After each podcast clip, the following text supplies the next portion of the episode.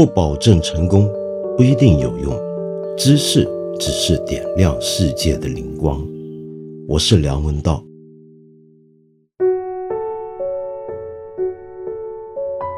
有图有真相，这句话今天我们很多人都挂在嘴上，但这是真的吗？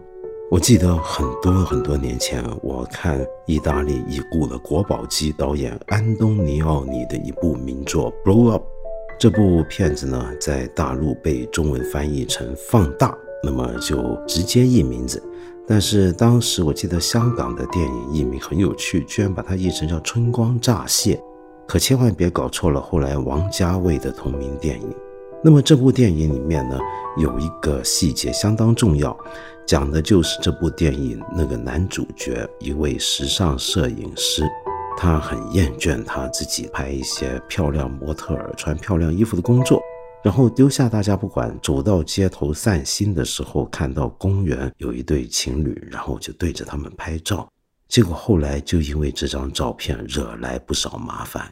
原来这张照片你不断放大再放大，那时候还是用底片的年代，在暗房里面仔细一看，居然能够发现正常不过、很温馨、很浪漫的一对情侣的照片背后有一个拿枪的枪手。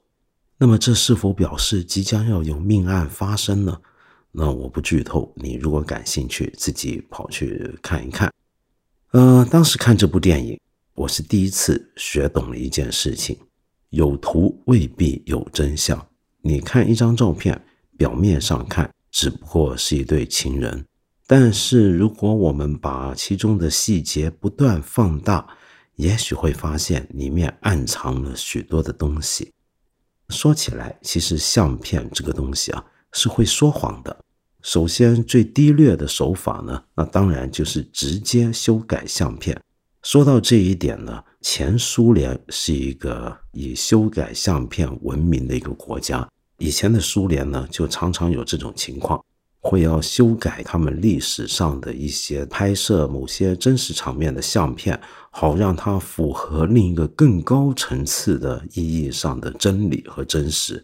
举个简单的例子，在一张一九一七年十月革命的有名的照片里面，这张照片明明有托洛茨基。这位当年领导苏联红军的重要人物在里面，可是我们都晓得，因为托洛斯基在后来的正统的共产主义发展史里面呢，被认为走上了邪路，是托派的路线，那所以呢，这张照片就有问题了。怎么能够把当年十月革命这么伟光正的事件里面，放一个后来被认为是犯了严重错误、分裂党和国家的人呢？于是，他的整个肖像就从这张照片里面被修改、被抹除掉了。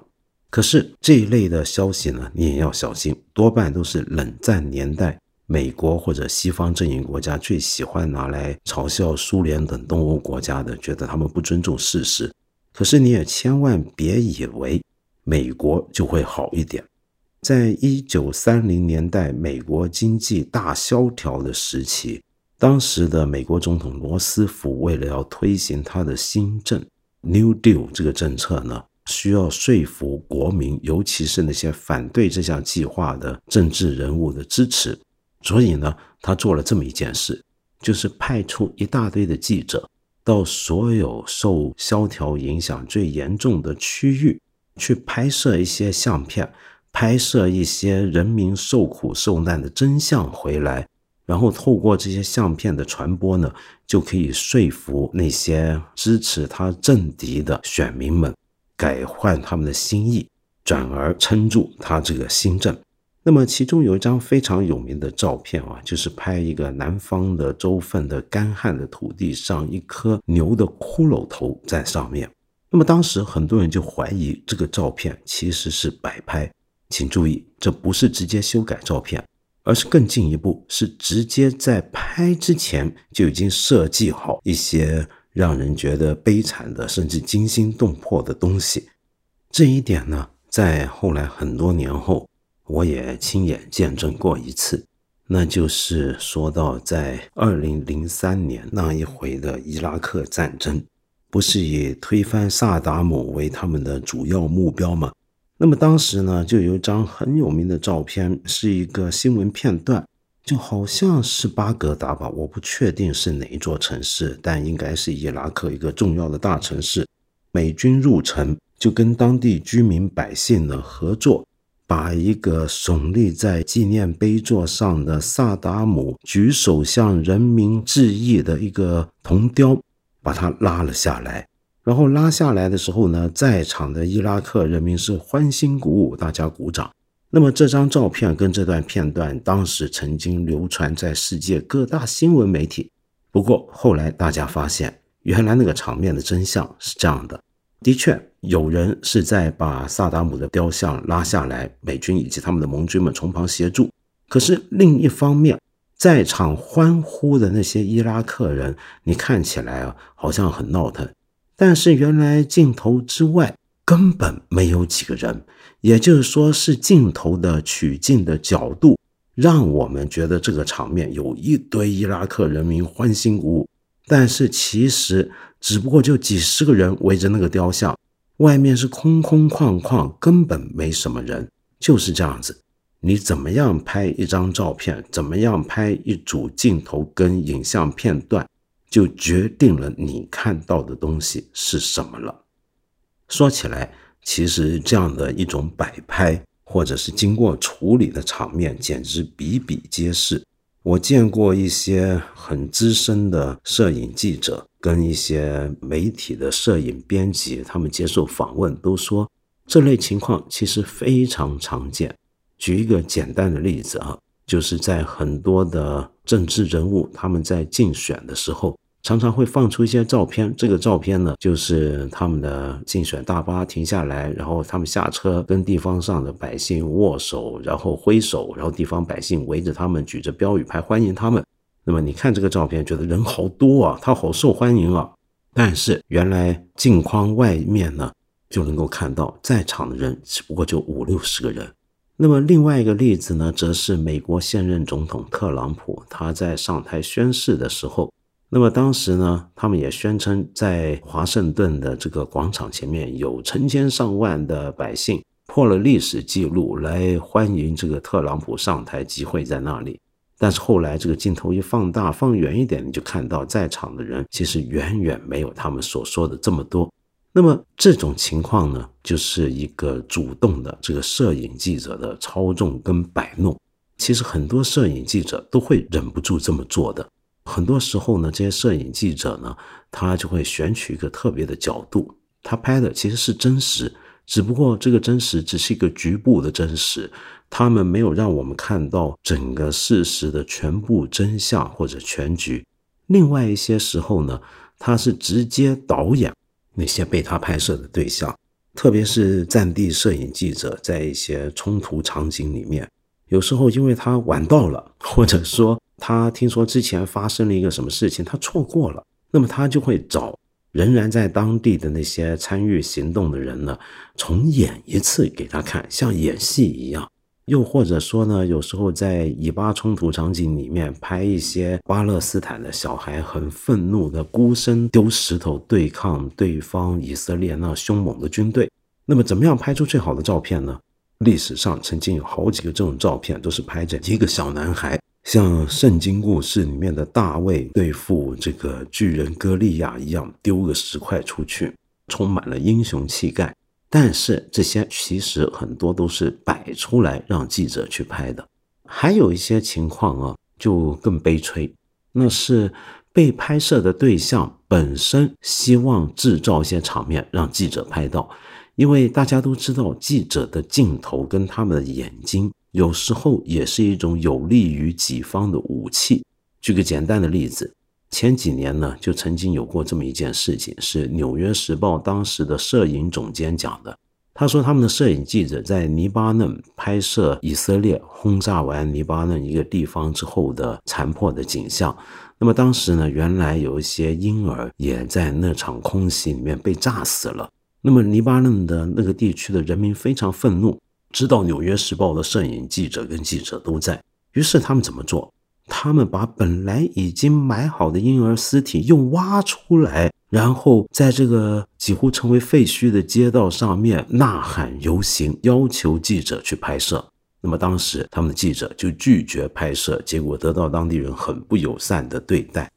至于近期的叙利亚内战，则是另一种情况，因为很多媒体机构已经没有办法再常驻自己的战地记者。或者找到一些还能够坚持下去的记者，在内战的一些的战场当中，又或者说有时候他们的记者覆盖范围没有那么大，于是呢，就出现一个情况，就在这场内战的各方呢，他们都会主动传出照片给全球各大新闻机构。为什么？因为他们当然会传出一些对他们最有利的照片。好，我刚才说的这些情况。全部考验的就是这些新闻媒体机构，他怎么样把关，他怎么样处理这些照片的问题了。一般而言呢，在全球的主流新闻界里面呢，大家有种想法，就是认为任何经过摆拍的、经过后期暗房操作的、经过后来数字修改的照片，都是违反新闻摄影的伦理的，是不能取用的。可是你怎么样去检查呢？现在有人就建议，应该要摄影记者交上最原始的档案，然后呢，而且要把自己拍摄的完整的时间线也要罗列出来。最后呢，最好还要经过一些特殊的程序的检测，因为现在呢，其实已经开发出一些的程序是可以检查这些相片有没有经过后期加工。只不过，如果你要经过刚才我说的所有这些程序，你所需的时间就非常长了，是不是？所以呢，很多新闻机构其实都很难百分百做到这么严格的把关的，因为在今天这个社交媒体通行、所有的传体媒体互联网化的时代里面，新闻的滚动是二十四小时的，每一分每一秒，全球的新闻机构都在竞争着我们所有人的眼球和注意力。你如果花很多的时间来核实你提供的新闻，包括这些图像，那就意味着你可能会错失了抢赢对手的第一线第一场战役，那就会失败，所以这是不行的。于是我们只好几乎是放任的看到现在全世界流传各大互联网，我们每天看到的新闻图像里面有大量问题的存在。有一个非常权威的全球性的新闻摄影比赛，叫做 World Press Photo 世界新闻摄影比赛。那么，这个世界新闻摄影比赛可以说是这个行业的最高权威。那么，但是最近几年都曾经传出过获奖的或者入选的作品有经过后期加工的问题。那么后来呢，有个调查机构去访问参加这个比赛的这些专业摄影记者们。然后发现一个很让人意外的事实：有一半这些匿名受访的摄影师，居然都承认自己的作品其实是经过摆拍的。那你说该怎么办？好，面对这个情况呢，有人就说了：我们来到今天这个后真相时代啊，我们要寻求真相越来越难，只能够透过慢新闻来对抗快新闻。也就是说呢，新闻不应该再追求快跟爆炸性。或者说，也不应该全部人这么追求，总要有一些新闻机构呢，要做 slow journalism。那么，事实上，现在有一些新闻专业媒体是打算走这条路的，就是说，他不要抢第一爆炸性的新闻，他要的是有深度的、经过核实的资讯以及调查报道跟深度的分析。可是，也有人是反其道而行，从根本上质疑一个基本问题。这个问题是什么呢？就是到底有没有新闻摄影，无论是录像还是照片，是没有问题的，是完全可以客观，是不经过操控的呢？其中一个提出这个问题的人呢，就是一位非常有名的纪录片导演埃罗尔·莫里斯 （Erol Morris）。他的纪录片呢是非常跟很多人不一样的，跟当年的纪录片潮流之中的直接电影非常不同。他的电影是怎么样的电影？他拍纪录片，居然能够虚构一些情节，找一些演员去把那些不可能再被记录下来的、不可复现的一些的历史片段重演一遍。然后中间才再加插他的一些访问跟他的一些调查结果。这位 Errol Morris 在做这行之前，其实是个私家侦探。所以他的电影呢很好看，你会觉得像跟随一个私家侦探去查案子一样，抽丝剥茧的一层一层的去挖掘一个他的主题的真相。可是他这个手法却惹起了非常大的争议。这还叫纪录片吗？纪录片能够演吗？那么当然，现在这个手法已经非常常见了。而埃洛尔·莫里斯呢，曾经写过一本书啊，在二零一四年的时候叫做《Believing is Seeing》。那么这本书很有意思啊。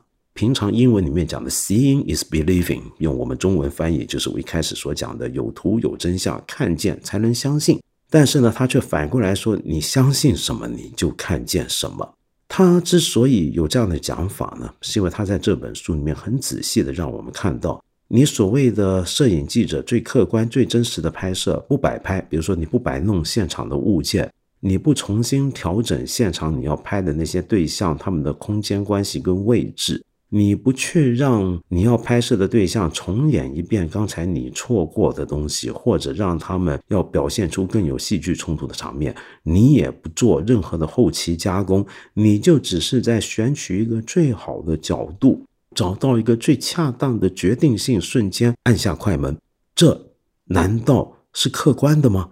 他认为，当然不是。因为任何人拍照片，至少都有一个选取角度的问题吧？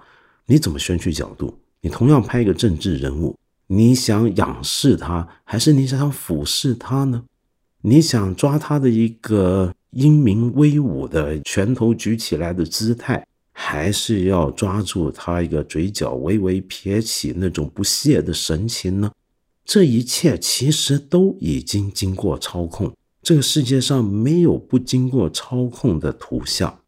那么，保持同样想法的呢？其实还有一些摄影师，比如说一位比利时近几年非常红的摄影师啊，Mass Pinkers。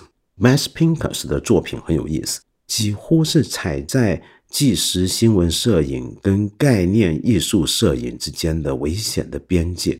他大大方方的承认他的照片。是经过加工的，是被摆出来的。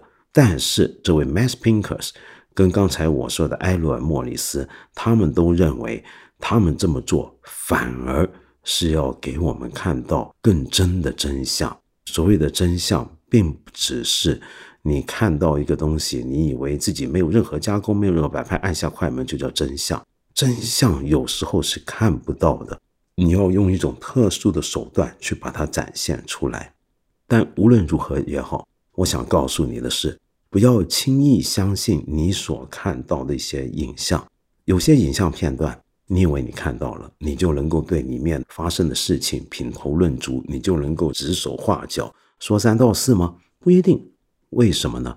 因为很多时候你看到的东西，只不过是就像我一开始讲的《放大》那部电影里面所展示的一样。只不过是事件全貌的一个局部而已。那为什么你没有办法看到所有事实的全貌呢？有时候是因为你自己不够努力，你太懒了。看了人家传过来一张照片、一段信息、一段影像，然后你就没有兴趣再去自己挖掘。但是就凭这些，你就觉得自己已经有足够的能力去下判断，还留言，还写文章。又有些时候。则是因为我们的外在客观环境的限制，使得我们没有办法掌握一些牵动我们心灵的重大事件的全貌。比如说，像我们这个节目啊，其实是一个文化节目，我再三强调过好几次了，这不是一个时事节目。可是偶尔呢，还是有些朋友不舍不弃的来问我一些热门时事事件，看我有什么看法，希望我能够表达一下我的意见。但事实上，我要坦白告诉你，我怎么能表达意见呢？因为我所享有的讯息跟你所知道的讯息之间根本不对等，所以我没有办法在这里告诉你一些你原本不知道的事情，这是一个客观局限。但是我常常注意到网上面有很多人是能够长篇累读的，在分析一些他们其实自己不太了解的东西。比如说前阵子我就看到一篇传的很火的十万加的文章，在谈论一些热门事件。但是看那篇文章就知道，那位作者其实根本不知道自己在说什么。但是我可以原谅他，为什么？那就是因为他根本不知道自己在说什么。是谁没有办法让他知道事实的全部呢？那么当然，另一方面，你是否能够时刻的意识到自己的无知，然后想办法要挖掘更多的事实，想办法要拼凑出这个像迷宫拼图一样的这个世界的全貌呢？这就很考验你的求知意志跟自省能力了。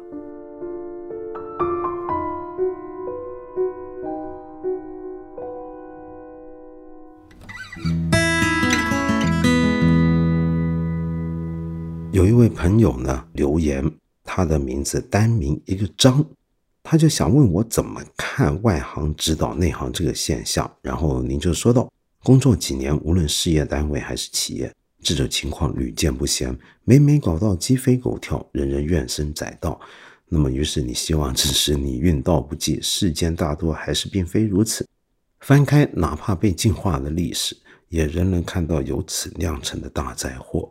如果是如此神憎鬼厌的一件事，如此教训深重的一件事，为什么今天仍然广泛存在？但转念一想，这好像是一个不可避免的事。然后你就举我当例子了。比如说，像我们看理想，虽然我好像常于媒体工作，可是，在网络运营、APP 维护等方面，恐怕某程度上也是个外行。那我又如何把握这里面的分寸呢？那么，如果这个情况是真的，那么我们大陆的外行指导内行，跟港台或其他地方的情况是否又有区别呢？所以你就想问一下，在这种环境下该如何自处？谢谢您的问题啊，你说的很对，我现在就是外行指导内行，我根本不懂互联网行业。那么不过呢，我想区分一个情况，好不好？我们来试试看，就是说是否任何时候外行指导内行都是不对的呢？其实并不是的。我举个简单的例子，你看今天世界上面有很多很重要的大企业，你会注意到他们的管理人员，比如说管理一个汽车企业，管理一个船运工业。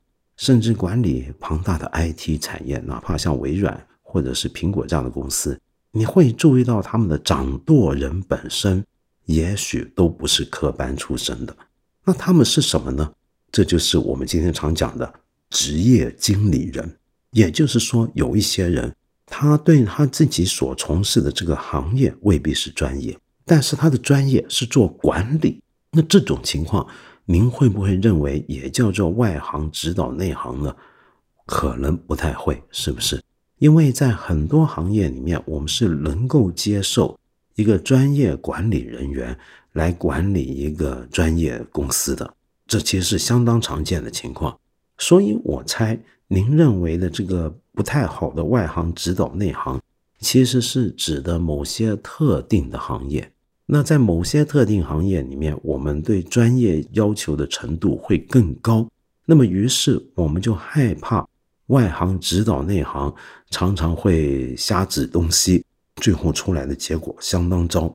没错，比如说可能像消防员啊、医院啊，很多这些行业，我们就会觉得这种事情好像不能够容忍外行指导内行。这个情况，坦白讲。跟我刚刚说的第一种情况，有时候是很模糊的。有些时候，我们看到一些我们觉得应该很专业的行业，他们都会聘请一些职业经理人员来管理它。有时候，恰恰就是因为不想再找内行人了，因为内行人有时候会有内行人的眼界的局限，所以希望借着一个外行人的眼光。或者至少是个职业经理人的眼光来看到一些他们内行人看不到的问题，指出一些内行人可能无法想象的解决问题的方向。但是，我觉得更可怕的是什么呢？就是说，有这么一些人在我们常见的情况当中，他既不是管理内行的人，也就是说，他不是一个经过专业训练的职业经理人。他又不是某个特定的专业领域的专家，他就被调过来或者被请过来去担任某个专业事业领域的一个领导或者管理者，这时候恐怕就会出现你刚才说的鸡飞狗跳、大家怨声载道的情况了。好，那在这种情况下，你该怎么办呢？嗯，很坦白讲，其实我是没有办法给你建议的。因为这牵涉到的是一个特定的每个案例都不一样的情况，每一个案例底下，你面对的这个外行老板，他的性格怎么样？他外行到什么程度？你们这个公司又内行到什么程度？或者这个单位专业到什么程度？这些都会造成很大的分别。你比如说，有一些外行来到指导你们的内行，他可能不懂你们这个行业。但是他愿不愿意听取内行人的建议呢？那么你们内行人的建议又有没有什么渠道能够让他理解呢？那么这些完全是按照个例的不同而不同的。请相信我，我并不是不想回答你这个问题。我事实上还见过太多匪夷所思的例子，但是我真的不认为有一个通则。可以指导我们该如何自处，我们只能够自求多福了。张，我们八分这个节目每星期三、每星期五都会在看理想 APP 和看理想微信公众号同步更新，欢迎你给我留言，提出你的问题或者建议。我们今天就先聊到这里了，下期节目再接着谈。